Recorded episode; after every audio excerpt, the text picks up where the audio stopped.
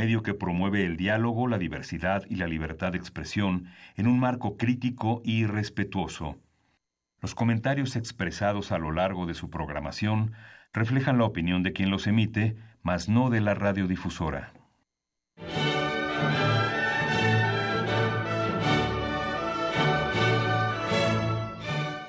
Diálogo jurídico.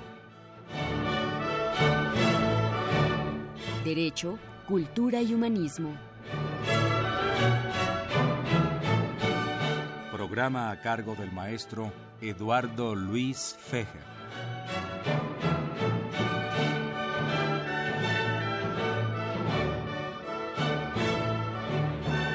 ¿Qué tal amigos? Muy buenas tardes. Soy Eduardo Luis Fejer. Antes de iniciar el programa queremos enviarle un saludo muy afectuoso a Raúl Romero Escutia, colaborador muy distinguido de, de este programa, eh, por el lamentable fallecimiento del señor padre, don José Epifanio Romero Alvarado, un hombre de bien que lamentablemente nos adelantó en el camino este viernes pasado. Al señor Romero y a su familia eh, les enviamos un abrazo muy afectuoso y nuestros respetos.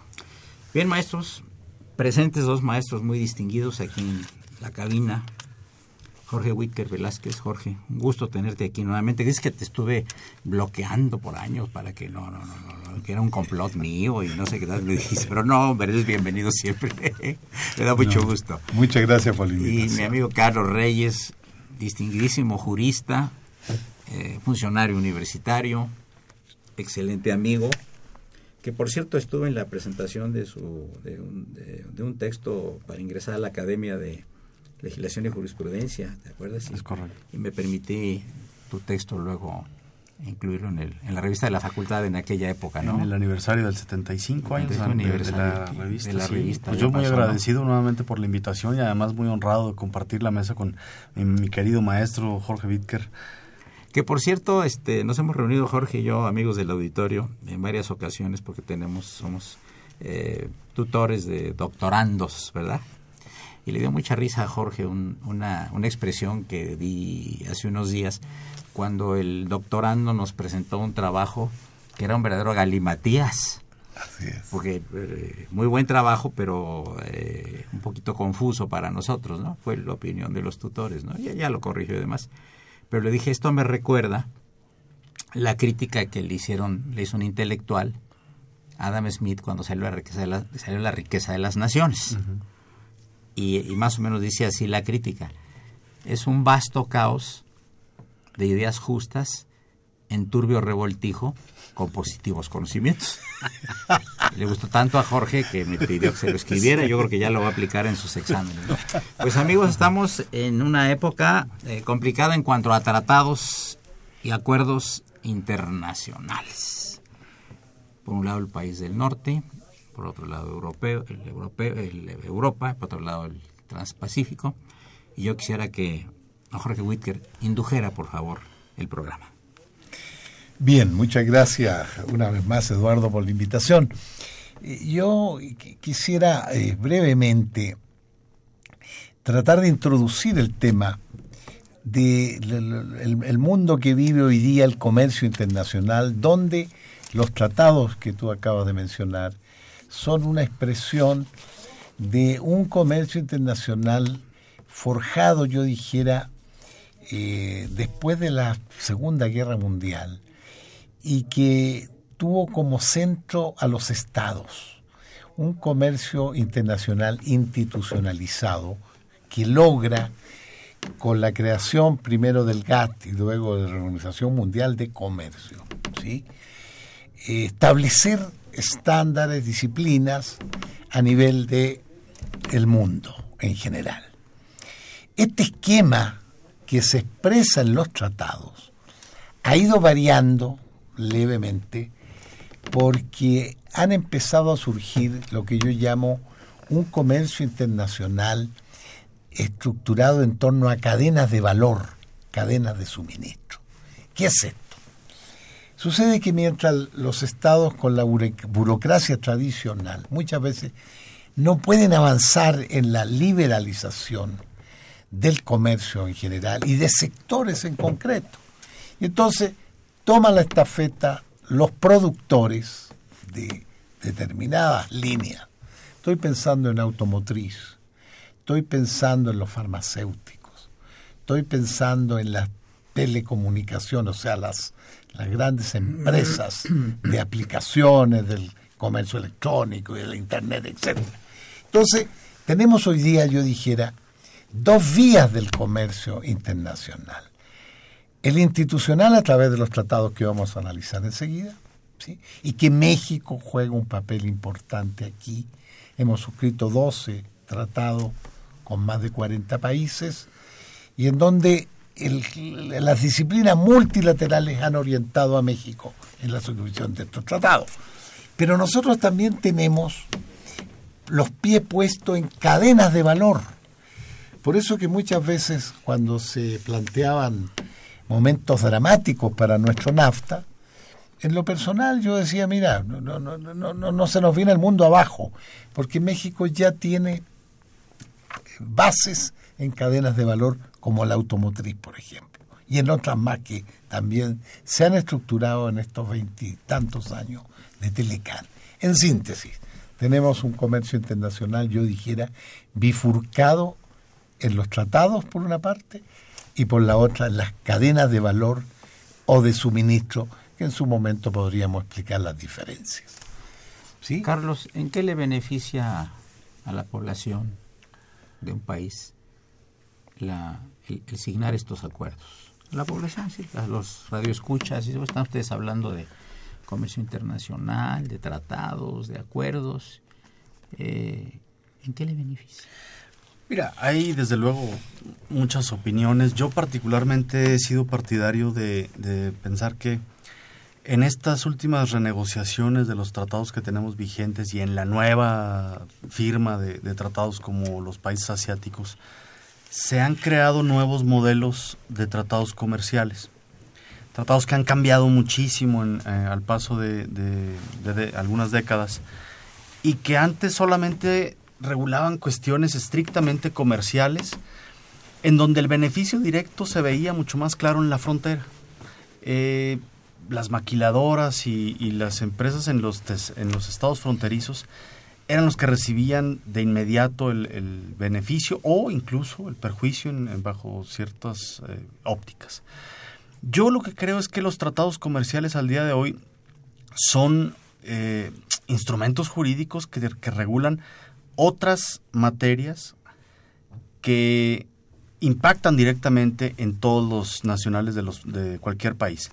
La protección de derechos laborales, la protección de derechos ambientales, la protección de derechos al consumidor, la protección de la salud, eh, ahora en estos tratados recientes se incorporaron temas relacionados con eh, el combate a la corrupción, con la transparencia en las políticas públicas, con eh, la protección de ciertos derechos de los pueblos originarios, comunidades indígenas. Entonces yo lo que creo es que es importante dejar de pensar que las leyes se construyen solo para nuestro país y que el mundo tiene muchas cosas muchos temas y muchas áreas que, que al igual que nosotros tenemos que regular y que los tratados nos ayudan, digamos que, a armonizar o uniformar eh, la regulación de ciertos temas. La protección de ciertos derechos que se hace aquí en México debería ser muy similar en otros países. Así, así, así como a, grandes rasgos, me parece que los tratados internacionales contribuyen a fortalecer este escenario de un derecho mucho más parecido en los diferentes eh, ámbitos eh, del mundo. Así lo veo yo. Un beneficio directo, inmediato, es muy difícil. Como tampoco la creación o, la, elaboración de una ley beneficia de manera directa e inmediata a toda la población. Hay que crear después de la ley instituciones, procedimientos que ayuden a que esa ley o ahora este tratado internacional repercute en beneficio de la, de la propia ciudadanía. Que viene siendo a corto y mediano plazo normalmente, Seguro. ¿no? Seguro. Porque también en, cuestión de justicia interamericana también hay casos que tardan ocho años en llegar, ¿no?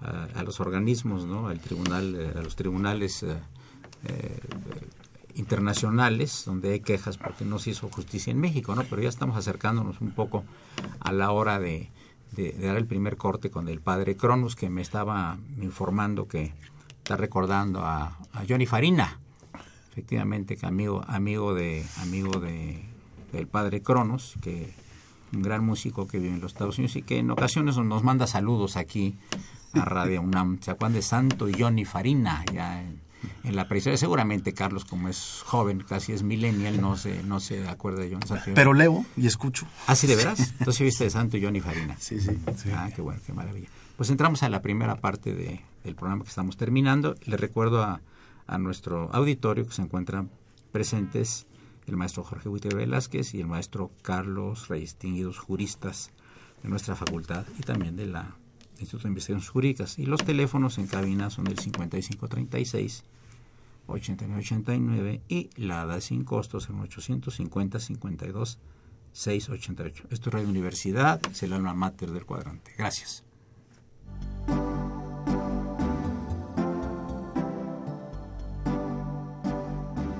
Está usted escuchando Diálogo Jurídico, Derecho, Cultura y Humanismo.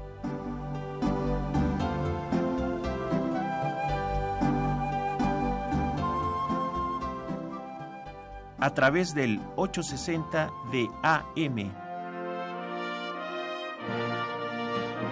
El alma mater del cuadrante.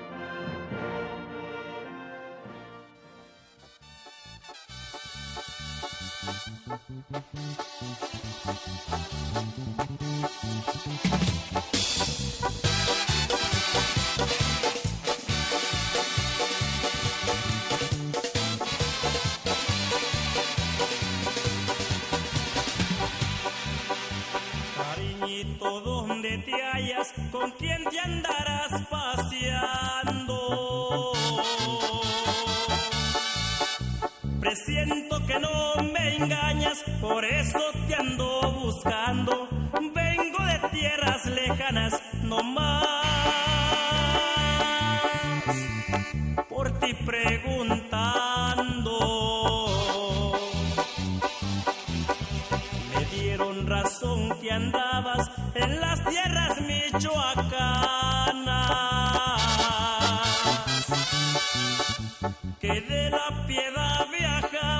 Con rumbo de la Guacana. Te vieron cuando pasabas por San Mora y Nueva Italia. Caminos de Michoacán y pueblos que voy pasando. Tenemos una llamada del señor Jorge Morán Guzmán, dice que le gustó la definición sobre México, pero no, señor Morán, con todo respeto, no es una definición de nuestro país. Es una crítica que se hace en el siglo XVIII a un señor que se llamó Adam Smith, que entre otros libros escribió La riqueza de las naciones y otra teoría de los sentimientos morales, donde un intelectual respecto de la riqueza de las naciones era un, libro muy, muy, muy voluminoso pero muy enredado. Es una opinión de un intelectual, estamos hablando del siglo XVIII, que dijo del libro señor Adam Smith que era un vasto caos de ideas justas en turbio revoltijo con positivos conocimientos. Entonces está aclarado, señor este Morán, que nos eh, informa que es de los Moral, de origen de los Morán de Belfast, Irlanda. Bueno, ahí está el padre Cronos bailando un jarabe tapatío con gaita, porque como el padre Cronos es de origen irlandés, ¿verdad? Pero este, eh, tú querías, aquí hay una pregunta del señor Jaime Chávez, que debo decir, señor Chávez, el único, creo que es el único que ya nos escucha, ¿eh? de los seis, ocho estados de la República, y le mandamos un saludo, muchas felicitaciones, y pregunta aquí a la mesa, y transcribo la pregunta tal cual la envía él. Dice el señor Jaime Chávez, Jaime David Chávez López. Reiniciaremos el TLC si gana el señor López Obrador. Carlos. A ver, yo creo que eh, funcionar así con una bola de cristal no, no es... ¿No se te da? No, no se me da mucho, pero yo creo que eh, todo está planteado de manera eh, de concluir las negociaciones y que, entre en vigor el tratado antes de que se asuma la presidencia del próximo presidente de la República. La presidencia se asume en diciembre y hay que tomar en cuenta que la negociación es probable que termine eh, este mismo mes de mayo. A partir de ahí tendría que pasar al eh, Senado de la República para su aprobación y después de eso entrar en vigor la renegociación. Si esto se da en el plazo de aquí a, diciembre, eh, pues bueno, el nuevo presidente va a llegar con un nuevo tratado renegociado, mismo que desde luego tendrá las facultades de renunciar a él si así lo decide. Pero, pero bueno, eso... Jorge Whitker.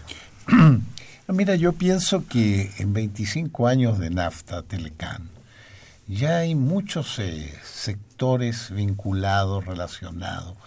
Es decir, esto, yo incluso pensando que el señor Trump desahuciara el NAFTA, las corrientes de comercio, lo que acabo de mencionar, las cadenas de valor, las cadenas de suministro están ahí, no van a cambiar de la noche a la mañana por un nuevo presidente. Es decir, yo creo que es imposible un cambio de este tipo. ¿sí? Es mi opinión. Carlos. Sí, bueno, es que el, tratado, hay que tomar en cuenta que ahora se ha dicho mucho respecto de Telecán, que eh, parece que la prisa le corre más ahora a Estados Unidos, porque el Congreso autoriza al presidente de Estados Unidos, le da una, el, ¿cómo se llama? El, Trade Promotion Authority, la autoridad para negociar tratados, vence para este presidente ahora en junio.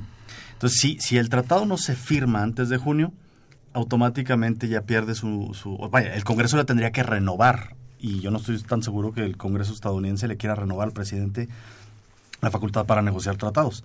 Y además, en noviembre, pues hay elecciones en Estados Unidos, las elecciones intermedias, en donde parece, todo parece indicar que eh, ganarían quizá los demócratas eh, en contra pues del propio presidente. Entonces, eh, a Estados Unidos le corre prisa para firmar el tratado ahora y que pudiera entrar en vigor antes de las elecciones del, noviembre. Lo mismo para nosotros, pero, pero es cierto, eh, el tratado no es ni el que soluciona nuestros problemas, ni tampoco es la espada que caerá encima de nosotros si, si, se prueba.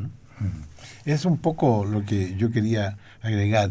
Es decir, la tarea de los tratados es establecer ciertas bases, ciertas disciplinas para los operadores del comercio internacional. Pero el, problema de fondo es que cada país, y en eso, en ese sentido yo pienso, que nosotros no hemos hecho la tarea de fomentar una política industrial, de fomentar el campo, una serie de sectores que no tienen ninguna responsabilidad el, NAFTA o el Telecán, sino que es simplemente omisión de políticas internas y no hay, o sea, no hay razón para atribuirle a los tratados que funcionen o no funcionen, porque no están hechos para resolver problemas de desigualdad, de pobreza. No están hechos para eso. Ese es el problema de fondo. Yo me acuerdo hace muchos años, en, ¿qué serían? En los años 70, fines de los 70, estuvieron impulsando en México eh, la diversificación de los países con los que teníamos eh, comercio. Y que insistieron a todos los embajadores y cónsules que, que, que hicieran promoción en sus respectivos países, obviamente embajadores de México, cónsulos de México en el extranjero, para mover la economía mexicana. Inclusive sería una caricatura en la revista Siempre de aquella época, donde eh, estaban los embajadores vestidos de Marías, damas de vestidas a la usanza, con una canasta ofreciendo en Europa y en Asia los productos, ¿verdad? Con, un sentido del humor, o sea, anímense, vayan a vender los productos, que son muchos y son muy diversos. Pero quedó creo que nada más en, en, caricaturas y en la, en, la, en la revista, porque siempre cuando hay un problema con el vecino del norte nos empiezan a decir, volteen a Asia, voltean, volteen, volteen a, este, a Europa, eh, volteen al, al, Oriente Medio, etcétera, ¿no? A ver, Jorge, nos ibas a enseñar aquí un libro. A la Alianza del Pacífico, por ejemplo. Platícanos un poco de eso para nuestro auditorio. Sí, este es un proyecto que ya está funcionando, uno de los tantos tratados de libre comercio que hemos suscrito y que tiene, yo dijera, dos ventajas respecto a otros tratados que hemos firmado como país. Ajá.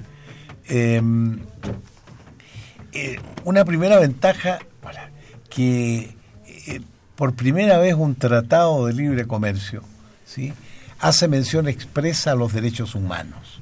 Y esa es una de las características que no tiene ningún otro tratado, diría yo. ¿sí? Ese es el primer elemento. Y el segundo elemento que tiene que ver con lo que yo introduje al inicio de este programa. la Alianza del Pacífico, formada, como ustedes saben, por Perú, Chile, México y Colombia, estos cuatro países, se han comprometido ya a abrir cadenas de valor y suministro hacia los países del Pacífico Sur, de tal suerte como Perú y Chile tienen tratados de libre comercio con China, y que han logrado una serie de articulaciones con China. ¿Sí? La Alianza del Pacífico es una ventana que incluso se le ofrece a estos países para poder establecer coinversiones en lo que yo insisto, que es el nuevo comercio internacional basado en inversiones colectiva, digamos, extranjera, obviamente, que le dan base a cadenas de valor y cadenas de suministro. Esa es la importancia que yo le atribuyo que tiene la Alianza del Pacífico como un nuevo tratado que México está implicado. Le estoy dando la bienvenida a sus micrófonos al licenciado Diego Guerrero, distinguido profesor de la Facultad de Derecho, eh, quien ha estado mucho tiempo en cuestión de derechos humanos, ahora es funcionario de la facultad y que viene acompañado de Emilio y creo que es el en 14 años casi que lleva el programa es el primer invitado que tenemos que tiene ocho meses de edad el, jurista más joven. Es un super, super milenio. Sí, por super milenio, porque eh, hace algunos años que invité a, que estaba aquí muy calladito el hijito de Maylu González Covarrubias, que era mi conductora alterna, ya me lo acaba con la cabina. Espero que Emilio tenga un mejor comportamiento aquí con nosotros. Estamos, hablando de los tratados de, que tiene México con diferentes países. ¿no? Y les preguntaba yo a los, a los maestros, y te hago la pregunta a ti, ¿en qué le benefician los tratados que firme México con otros países eh, al pueblo de México, por ejemplo? Bueno, de alguna manera, y yo incluso me, atrevería a decir, eh, primero agradecer al maestro Eduardo Luis Fejer la invitación a este su programa hermano de que también después vendremos a hacer ahí un comercial de un programa que vamos a arrancar el 8 de mayo. Pero los, los tratados internacionales y en temas, sobre todo en materia de derechos humanos después de la reforma del 2011, tienen una gran importancia para el pueblo de México. Y esta gran reforma del 2011, que es conocida como la, la reforma romántica del 2011, como muchos lo decimos, lo que nos permite es que teníamos la discusión que qué estaba por arriba, los tratados internacionales o la Constitución. Y a raíz de esta reforma del 2011, lo que nos permite es fortalecer eh, la importancia que tiene sobre todo en materia de derechos humanos y la relevancia que tiene. De alguna manera, estos tratados internacionales que se encuentran a la propia par de la Constitución cuando hablamos de materia de, materia de derechos humanos, tienen una gran relevancia sobre lo que nosotros estamos abordando el día a día de lo que vamos manejando y a veces buscábamos conceptos. El otro día yo platicaba sobre qué definición podríamos tener de cultura, que es un tema que en alguna ocasión platicábamos y que la propia Constitución no necesariamente se vería acotada a la definición que nos diera o la propia nueva ley de cultura, sino la definición de cultura ya lo podríamos ver en diversos tratados internacionales de acuerdo al principio pro persona, que sería lo que más le beneficia al momento a las personas, ¿no? Muy, interesante. También habla de la, de la laicidad también, ¿verdad? Exactamente. Que esta parte importante, esta laicidad, este, forma parte también de, uno de los conceptos importantes que también ahorita... ¿Tú podrías, eh, los tres minutos que nos quedan más, eh, comentarle, por favor, al auditorio cuál es el concepto de laicidad? ¿En qué consiste el ser laico? El ser laico. importante es que esté en una Yo creo, y, y, partiríamos incluso que una de las grandes bondades, ser juarista, no ser juarista, que podríamos entrar. Yo me considero de muchas de las cosas que hizo juarista, pero las grandes fortalezas que considero fue hacer esta gran separación iglesia-estado. Muchos no, lo ven, no, no notamos la importancia que tiene el tema, pero la, el poder tener esta separación en la cual no intervengan factores de la religión, en temas vinculados con el Estado tiene una gran relevancia para el Estado mexicano. Esta poderse para generar esta construcción del, concepto de Estado sin tenerlo cercano al, al junto con la Iglesia, ¿no? Muy interesante. Pues amigos, llegamos a la parte media de, del programa. Se encuentran los distinguidos juristas Jorge Wicker Velázquez, Carlos Reyes y Diego y Emilio Guerrero. Yo soy Eduardo Luis Fejer y los teléfonos de Radio UNAM en cabina son 55 36 89 89 y la da sin costo 01800 50 52 688. Continúen con nosotros de Radio UNAM. Gracias. Hola, Johnny Farina. Greetings to Radio UNAM.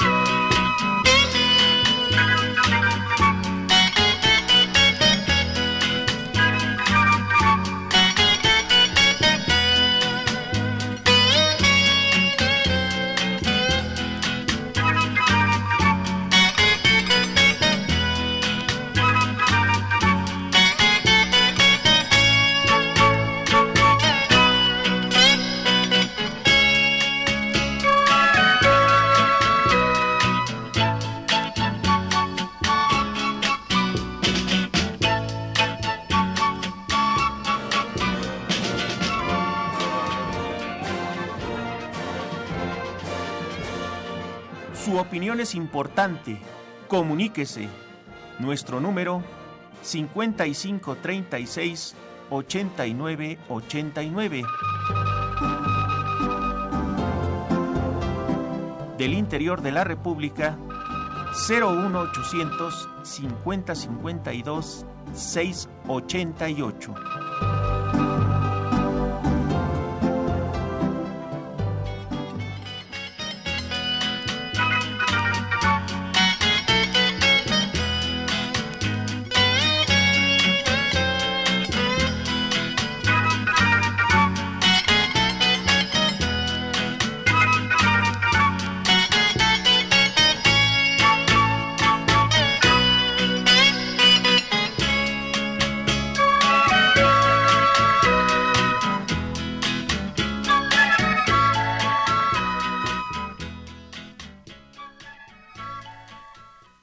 Aparte de que nos eh, ilustre con algunas cosas, eh, invité a Diego Herrero porque va, a reiniciar un programa que estuvo muy interesante sobre derechos humanos eh, ya próximamente.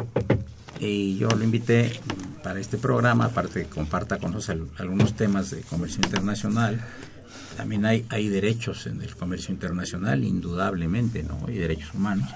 Eh, cuéntanos cuán- cuándo, va a ser tu programa. Yo sé que es en esta estación, va a ser a las 4, de 4 a 5 de la tarde, así. Sí, vengo aquí a, a De hecho, debo reconocer que uno la primera vez que pisé Radio UNAM fue en una ocasión que usted me invitó aquí a su programa sobre, sobre derechos culturales y la oportunidad ahora de hacer esta segunda temporada. La primera temporada eh, tuvimos diversos invitados, en la cual fue una coproducción Comisión Nacional de Derechos Humanos y Radio UNAM. Eh, bueno, el primer programa estuvo el propio presidente de la comisión, este vino la ministra de Olga Sánchez Cordero, tuvimos al ministro Cosillo, este vino el, el doctor Lorenzo Córdoba, Manuel Granados, y hablamos sobre temas vinculados sobre derechos humanos, ¿verdad, Emilio? Y bueno, entonces este, tuvimos eh, sobre todo el, el tema motor eran los derechos humanos y la cultura de la legalidad. Y el 8 de mayo regresamos a los micrófonos de Radio UNAM eh, en producción junto con la Facultad de Derecho, en donde vamos a abordar el tema, de, el primer programa a ser Derechos Humanos y Cultura de la Legalidad, y va a estar el presidente de la comisión, Luis Raúl González Pérez, de nueva cuenta como padrino del programa, junto con el doctor Raúl Contreras Bustamante, hablando sobre eh, cultura de la legalidad y el Estado de Derecho. También vamos a tener un programa en el cual vamos a hablar sobre el, el independentismo catalán, que va a ser el segundo programa que viene el, el, director de Acatlán, que va a estar hablando sobre ese tema. Y bueno, vamos a estar hablando sobre diversos temas, sobre todo vinculados con derechos humanos y cultura de legalidad, en este programa, que es un programa hermano de este programa que conduce Muchas atinadamente gracias. mi querido maestro Fejer. Déjalo en que conduce, nada más hasta ahí le pones puntos suspensivos. no, Carlos, eh, ¿hay posibilidad de que nuestro país eh, más adelante busque la, eh, la, el- la firma de nuevos tratados con otros países en atención a lo importante que puedan ser nuestros productos hacia ellos y viceversa. Estamos abiertos en un abanico o son suficientes. ¿Cuántos tratados tenemos más o menos actualmente? Jorge? Dos, 12. Tenemos 12, ya dijo el doctor. ¿Puedes mencionar los países? ¿Te acuerdas de algunos? Sí, claro. A ver. Fíjate. Bueno, el NAFTA es el básico. Luego está con Costa Rica, con Nicaragua, con Chile, con el Telecuan, con, un- con Europa, que se está renovando en estos días. Israel. Tenemos el Telecan con Guatemala, Honduras, El Salvador, ¿no es cierto? Luego con Uruguay, con Japón, con em, Perú y con Panamá. Con Israel fue uno de los últimos que se firmó. Es decir, ahí, ahí- ahí está más o menos una- un abanico de países con los Por ejemplo, con los de Centroamérica, por ejemplo, ¿qué, qué tipo de acuerdo es? Eh, Es decir, ¿qué, qué tipo de mercancías son? Es, Bueno, con Centroamérica en términos generales, en, en- en- en la, lo que se llaman los productos perecederos, somos bastante competitivos, digamos. Y más Panamá que tiene nada- plátano, por ejemplo, ¿no? Sí, claro. ¿Verdad? Sí, pero es decir, no hay un, un, eh, lo que podemos ofrecer nosotros a Centroamérica son bienes de capital, ¿sí? Ya, ok. Eh, ese tipo de cosas. Pero productos, eh, yo dijera intermedios, eh, no, no, no, no, no hay una gama muy amplia. De, por eso que el comercio con Centroamérica es un comercio que no llega al 5% del comercio total. Incluso con toda América Latina no llegamos al 5% del comercio total que México tiene con América Latina, incluyendo Brasil, Argentina y todo Centroamérica. ¿sí?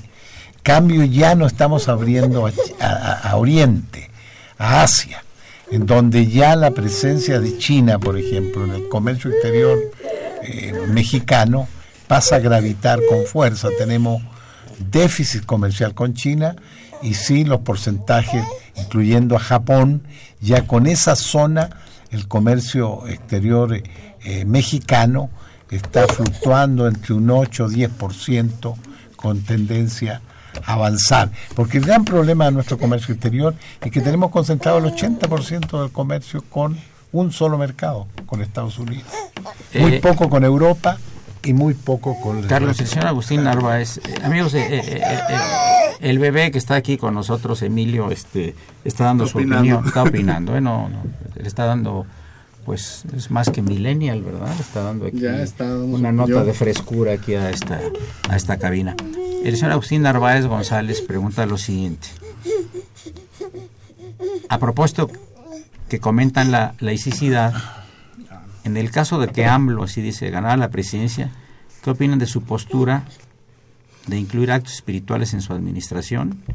Y, por ejemplo, invitar al Papa para negociar o amnistiar con el crimen organizado. Ah, qué difícil pregunta, eh, me tocó justo, justo de lo que venía preparado yo. Se la pasas a... Sí, no, no, bueno, a ver, eh, a mí me parece que, que una de las fortalezas del Estado mexicano, ya lo decía Diego Guerrero, es precisamente eh, el tema de la laicidad. Eh, y yo creo que tiene que hacerse una política o mantenerse una política esencialmente de respeto a las diferencias de las creencias de, de- de todas las personas. Eh, el hecho de, de invitar al Papa me parece que desde luego no, no es ni, ni algo novedoso, ni mucho menos. Se le invita como jefe, eh, como representante, jefe de Estado, eh, por supuesto con, con la connotación religiosa que ello implica, pero eh, digamos que el Papa eh, no se ha pronunciado, pero tampoco creo que estuviera tan tan eh, de acuerdo en venir a hacer un tema de amnistía con el crimen organizado aquí, ¿no? Me parece que, que el jefe de Estado, el próximo presidente de la República, tiene que vamos, no puede venir a hacer una revolución ideológica eh, en, en temas que son, eh, creo yo, parte de la columna vertebral de nuestra de nuestro Estado mexicano. El respeto por las diferencias, el respeto por las creencias ideológicas de todos los mexicanos. Habrá quien concuerde con el Papa, pero habemos muchos mexicanos que no estamos en ese mismo canal y que desde luego tiene que hacer que respetarse pues nuestra nuestra postura. Eh, yo no creo que el presidente, quien quiera que llegue, y si es eh, López Obrador, no creo que vaya a venir a, atacar a todos los eh, las ideas, la columna vertebral de la creencia de, espiritual de, muchos mexicanos. Me parece que sería muy aventurado y sería darle demasiada importancia a, un tema que me parece que no es fundamental en la discusión ahorita. Sí, además tiene mucho que ver con derechos humanos esto, ¿no es cierto? En el sentido de que eh, ya la propia constitución de la Ciudad de México es muy clara al respecto, de tal suerte que retrotraer la discusión valórica respecto a la vida, respecto a los matrimonios unisex y respecto al divorcio, respecto a la, en fin, al aborto, sería un retroceso tremendo porque eso ya está establecido en la Constitución ¿sí? de la Ciudad de México y en, en, las diferentes entidades federativas es un problema que tienen que resolverlo desde la perspectiva de eh, sus valores, ¿entiende? Somos un país eh, plural y en ese sentido, como dice el, doctor Carlos Reyes, eh, el respeto a toda la gran variedad de creencias que tenemos en México no puede ser alterada con el predominio, la hegemonía de una sola religión al respecto. Por eso yo encuentro que el punto de vista de... Hay, hay una parte que, que a mí me gustaría retomar, el tema, de, como lo mencioné, el tema de progresividad. Y la parte de la progresividad en materia de derechos humanos es que no nos podemos no podemos dar pasos hacia atrás. Creo y, además ante los temores que se puedan generar de quién va a ser el próximo presidente de la República, eh, tenemos instituciones sólidas en este país, tenemos eh, una constitución fortalecida, eh, tenemos eh, leyes que de alguna manera nos permiten fortalecer el Estado de Derecho. Que se lleven a cabo o no ya ha sido otra, nos meteríamos en otro, en otro escenario. Pero me parece que estos temores, de alguna manera, que se posible de quién o cuál pueda llegar a ser presidente de la República, efectivamente puede hacer cambios importantes, pero también es no generar el miedo dentro de la sociedad de que si va a llegar tal presidente, compararnos con otros países, me parece que ese no es el, escenario ideal. Me parece que incluso México tiene su propia historia, México tiene sus propios escenarios, México tiene sus propias instituciones que van muy alejadas del temor que se pudiera engendrar dentro de la sociedad de quien llegara a la presidencia de la República. Y sí creo que en esta parte en la cual el, el Papa al final de cuentas es un jefe de Estado, el Papa al final de cuentas es un hombre que ha jugado un papel importante en vinculaciones y la primera vez que Estados Unidos tiene una relación con Cuba y se empiezan a establecer estos lazos de convergencia es gracias al papel que juega el Papa.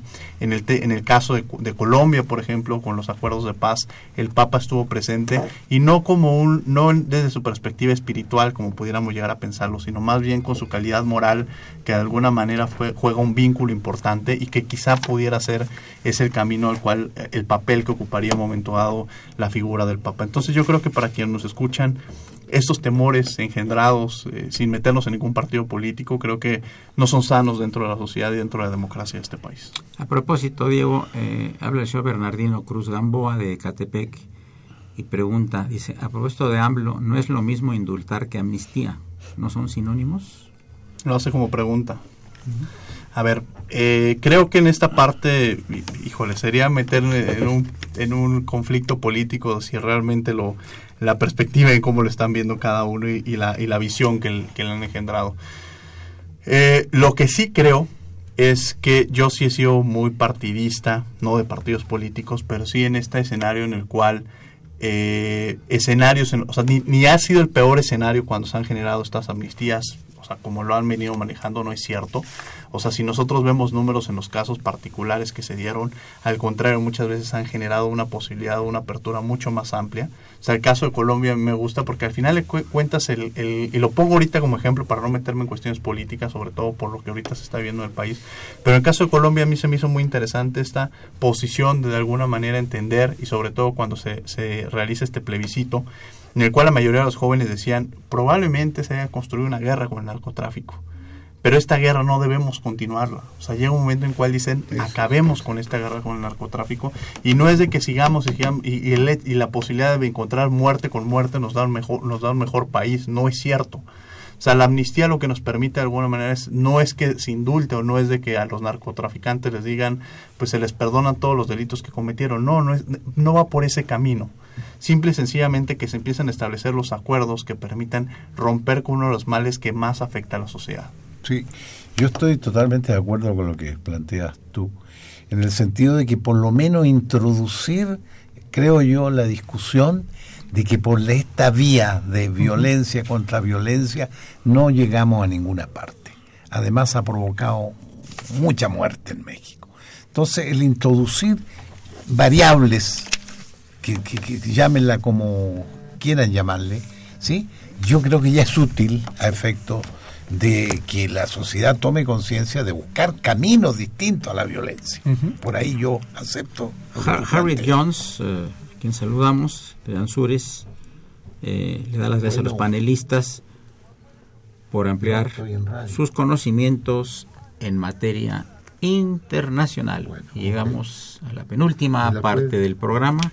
Les recuerdo que se encuentran en cabina eh, el doctor eh, Jorge Whitker, el maestro Carlos Reyes y el maestro Diego Herrera. Soy Eduardo Luis Fejer.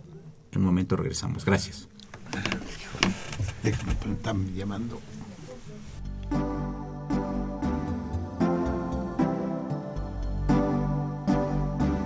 Está usted escuchando Diálogo Jurídico, Derecho, Cultura y Humanismo.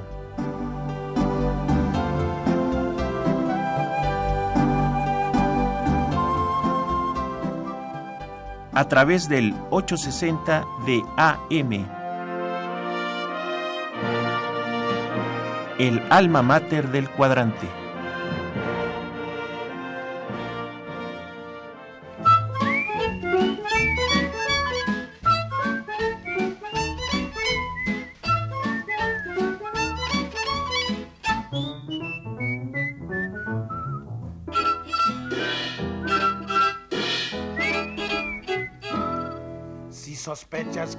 Aquí será todo para ti.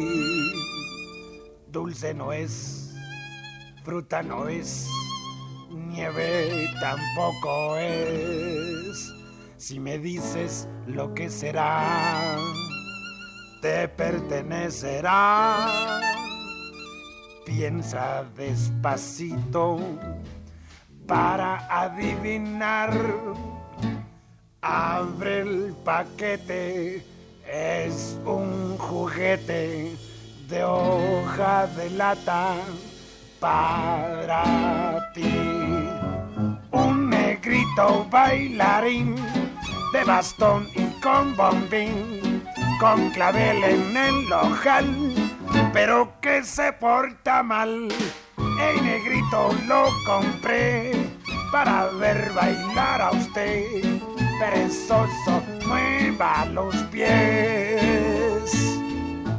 Dale cuerda y ya verás cómo se acuerda. de Cronos, porque muchas felicidades por el Día del Niño. Y saludamos, no a propósito de eso, en cabina el criminólogo Martín Weinstein, que nos está acompañando en cabina. Otra pregunta que se la vamos a pasar al maestro Whitker, del señor Jorge Morán que habló hace un rato. ¿Qué opinan a propósito de la serie El populismo que pretende pasar National Geographic en México?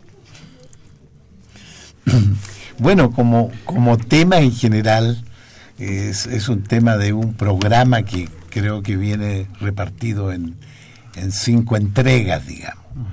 Aquí el problema no es eh, coartar la libertad de expresión y este tipo de, de proyecciones. El problema es la oportunidad en que estamos en un periodo electoral y si esa serie implica eh, comprometer ataques y cosas a candidatos en general, esa es la parte discutible, ¿ya? ¿Entiendes? Pero que no se puede prohibir, obviamente. Ahí tendría que ser el INE el que tendría que dar el visto bueno, ¿no es cierto?, frente a un problema de este tipo pero que la libertad de expresión esa es erga omnes para todo mundo.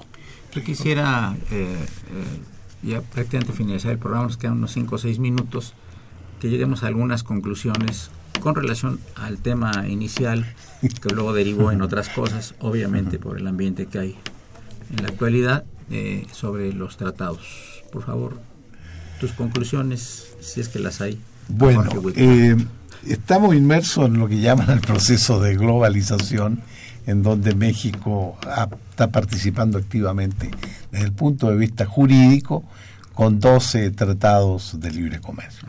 De estos los más importantes obviamente son el NAFTA que se está revisando, actualizando y sobre el cual hay perspectivas, parece, de continuar eh, incorporando elementos nuevos como el comercio electrónico, como el, campo laboral y ambiental que ahora pasan a tener sanciones drásticas en el texto del tratado, que es un poco la idea que ha surgido eh, por los medios.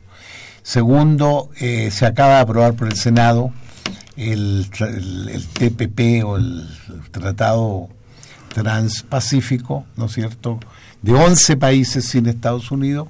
El Senado ha aprobado esto, se discutió durante más de cuatro años el, el Transpacífico, que es obviamente una ventana de México hacia los países del sudeste asiático, de Japón, de China, de Singapur, eh, en fin. Y luego está un proyecto, o sea, una actualización del Telecue que implica ya con la Unión Europea. ¿Tienes que explicar brevemente qué es el Telecue? Yo pienso que el profesor Carlos Reyes puede explicarlo mejor porque él imparte la materia. Brevemente con tus conclusiones. Muy breve con las conclusiones. Diría que el Tratado de Libre Comercio con Europa, que entró en vigor en el año 2000, eh, comenzó eh, hace un par de años las, el periodo de renegociación. Un tratado se tiene que actualizar para incorporar las nuevas cambios de, toda la sociedad, como los temas que ya mencioné hace, hace un rato. Eh, y darle nuevos, nuevos temas, entre ellos la, una de las novedades más importantes es que crea un tribunal permanente eh, en mm. donde los inversionistas pueden demandar al Estado eh, en una corte ya permanente por violaciones de sus derechos de inversión es una de las novedades, ah, pero además se le incluyen también otros temas como ya vimos ahorita, esta parte de la coherencia regulatoria, hacerlos más uniformes eh, los procedimientos, eh, transparencia, anticorrupción, eh, incluye algunos otros capítulos que ya de los cuales ya mencionamos aquí antes. La aprobación del tratado, es decir, terminaron las rondas de negociación después de 10 rondas de negociación concluyeron y ahora corresponde a los eh, congresos nacionales, en el caso de México al Senado mexicano, su aprobación y también se tiene previsto que, se, que pueda entrar en vigor pronto. No es un tratado nuevo, es un tratado nada más actualizado. Eh, se le incorporan nuevos temas y la relación con Europa, pues es lo que ya decías tú también, Eduardo, hace, hace un rato, la, la necesidad que tiene México de diversificar, de no depender tanto de Estados Unidos y de buscar en los mercados europeos y asiáticos, eh, también sudamericanos, por supuesto, que eh, este, la posibilidad de no solamente eh, diversificar las mercancías, sino también volvernos cada vez más especializados en el tema de servicios y la propiedad intelectual. Diego, ¿no piensas tú que cuando nos empiezan a comparar con Corea del Sur y con Singapur y pues no consideran las no consideran los que hacen esas comparaciones, cuál comparación es odiosa. Totalmente. este es un país de cientos de millones de, gentes, con una geografía muy especial, con una ubicación muy especial y con una historia y una cultura muy especiales, ¿no? Mágicas todas ellas, ¿no?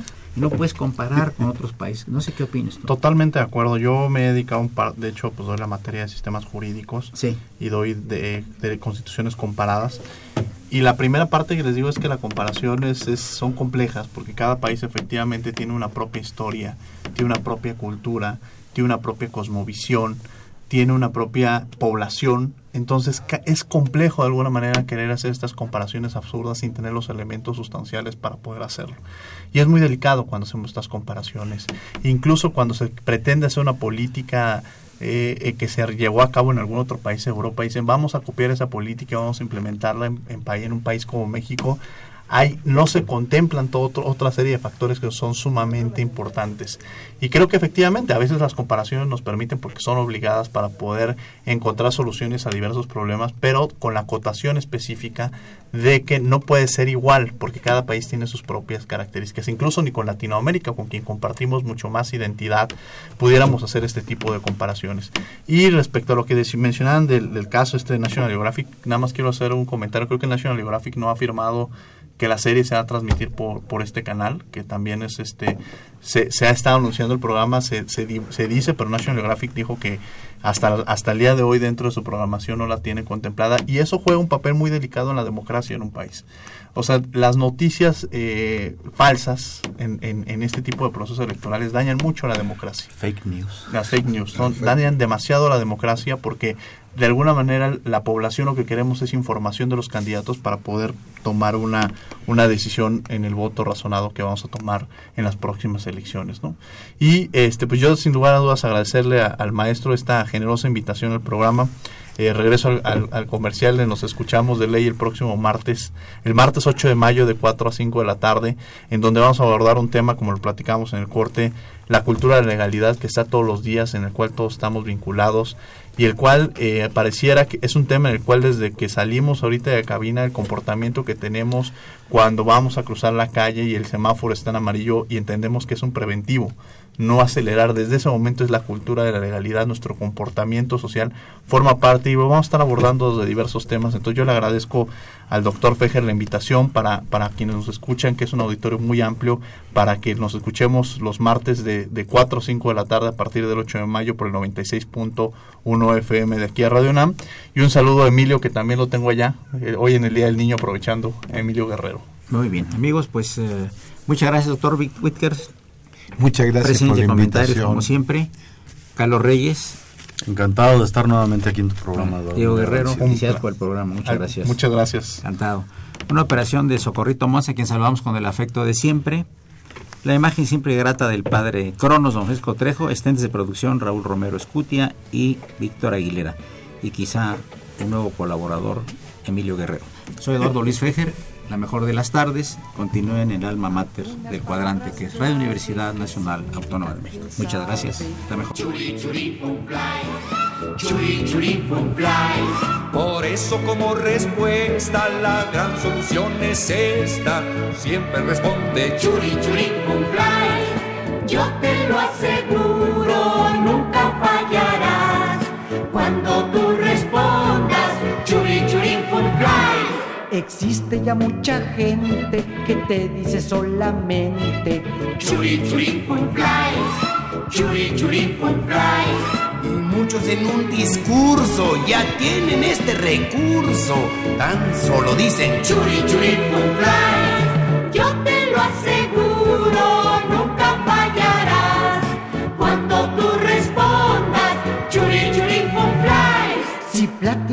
Señoras por teléfono dos horas. Churi churi fun flies, churi churi fun flies.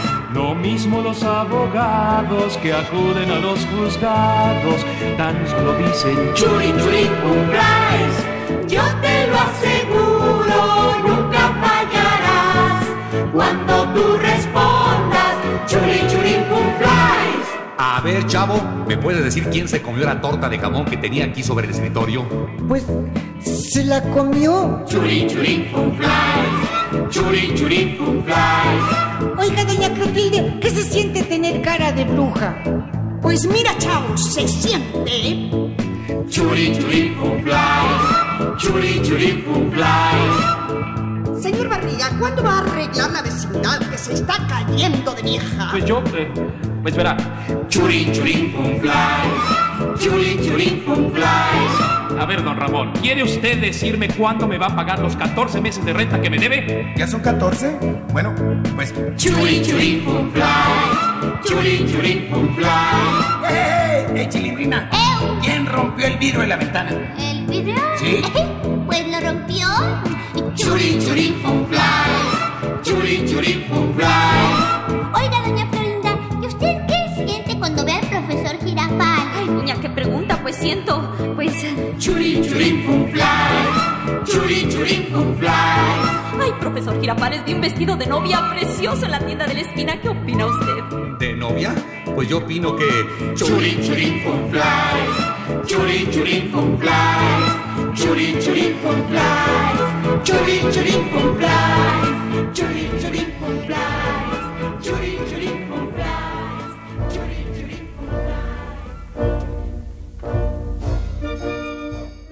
Diálogo Jurídico.